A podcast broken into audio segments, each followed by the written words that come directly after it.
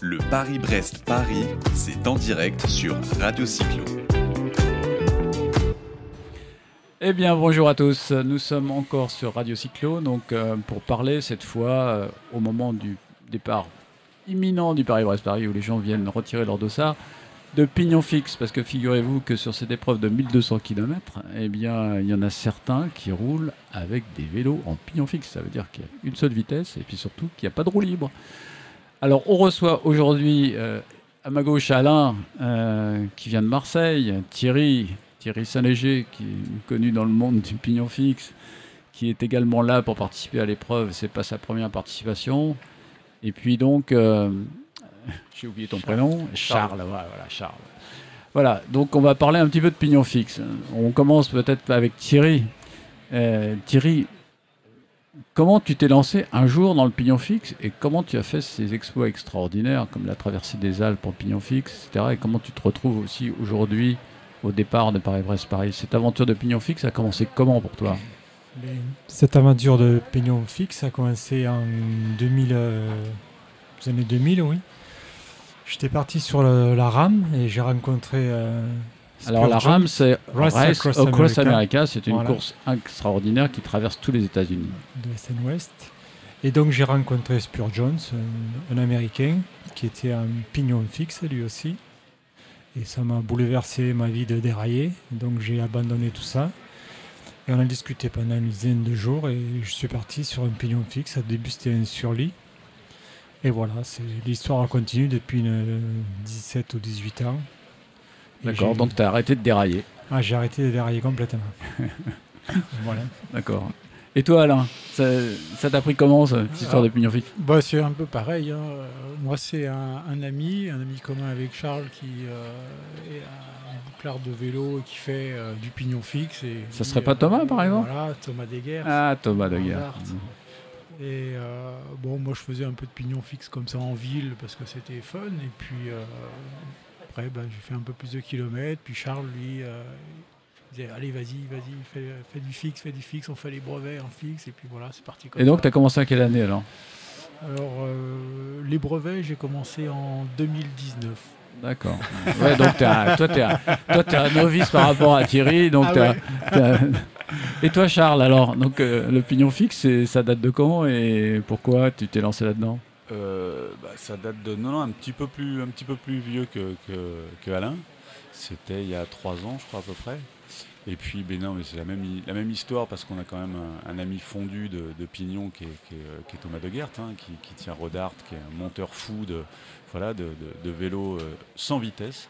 C'est bon, il fait de tout. hein, c'est un, un mécano de génie, mais euh, Mais dès- j'ai vu son Cinelli euh, deux Ah pistes avec lequel il fait des sorties de 600 km. Voilà, ouais. c'est, extraordinaire.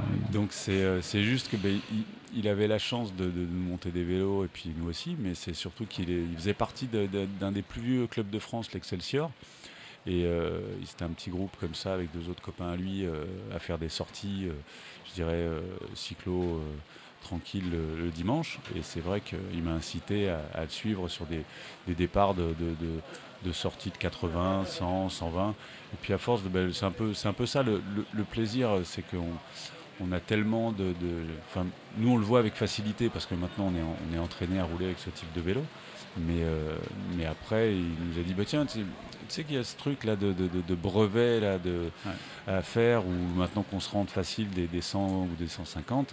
Ouais, alors c'est, marrant le- vos histoires parce que alors il y a quand même deux, qui, deux personnes qui viennent de l'urbain un petit peu parce que vous avez commencé en gros euh, dans les rues de Marseille et puis euh, par contre Thierry euh, qui lui a eu la picouse en, en participant à une épreuve de, déjà de, de, de longue durée. C'est l'ultra distance quand même. là. Donc euh, en fait vous avez deux origines euh, un peu différentes. Mais néanmoins aujourd'hui vous êtes réunis au départ de cette course. de- enfin, cette course, je ne pas dire cette course, cette euh, randonnée de Paris-Brest-Paris euh, en pignon fixe. Donc ça nécessite quelle préparation pour se, se mettre au départ hein? Thierry, toi tu, tu te prépares comment pour euh, être ici au départ d'un d'un 1200 km avec un vélo mono-vitesse en pignon fixe Ben, C'est-à-dire que la préparation se fait euh, quotidiennement, puisque je, moi, je, pratique ça tous les jours. J'essaie de faire une sortie une heure et demie par jour. Mais les préparations, c'est est comme une autre, part que nous, on n'a pas un train euh, ni un ratio qui va nous permettre d'avoir, euh, si vous voulez, un coup de pédale linéaire qu'on a, nous, que les autres n'ont pas, puisqu'il y a un changement de, plateau, de ratio, de distance, de roue. Moi, je reste toujours dans une, dans une tête honorable pour pouvoir faire bien avancer ma, journée de vélo. Et la préparation, elle se fait, c'est, psychologiquement, c'est pas pareil. La philosophie n'est pas du tout la même que, les déraillés. Et ça se, ça se prépare bon, avec les brevets et tout. Puis après, il faut, il faut faire des étapes de plus en plus longues. Et puis le, le problème, c'est que quand on a goûté à ça, on peut plus s'en passer parce que J'ai l'impression, ouais. c'est Ouais, un, peu- un une drogue. voilà, la, machine fait partie de nous, on fait partie de la machine comme elle fait partie de nous. Le, le ressentiment de la machine envers nous, c'est nous qui, qui commandons tout ça. Dans. Puisqu'on parle de ratio, enfin en fait de braquet, de développement, euh, parle-nous un peu de, de ce que tu appelles toi le, 42 10. le, le- le développement, le braquet magique Ouais. 42-17. Donc, Pourquoi 42-17 Parce que c'est le, le plus polyvalent. Déjà, euh, sur des gros talus, on peut, le, si on, on peut être euh, dans la force complètement. Dans le plat, on peut développer quand même, on monte à 36-37 km/h.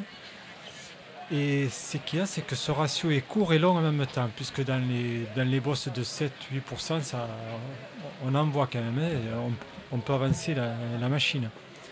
Après, si on se met sur d'autres ratios, on aura plus de, de peine, si vous voulez. dans- on va rentrer toujours dans, dans une force, alors que ce ratio 42-17 reste encore dans la vélocité. Dans les, dans les plats montants de 2%, euh, si on veut être euh, dans les temps, on, est- on- on fait des temps avec. Et, Et- toi, Al- Alain, au niveau ratio, euh, quel Alors- est ton choix pour euh, ce Paris-Brest Paris? Alors moi mon choix il est euh, c'est le choix des débuts donc c'est un 47-17. Euh, Donc c'est plus long que Thierry. Ouais, ouais, je tire un peu plus long. Donc moi je viens du triathlon longue distance et je roulais avec un 52 devant. Donc euh, j'ai- encore un peu de mal à me former à la, à la vélocité. vélocité, ouais. Ouais, Mm. j'ai un peu de mal.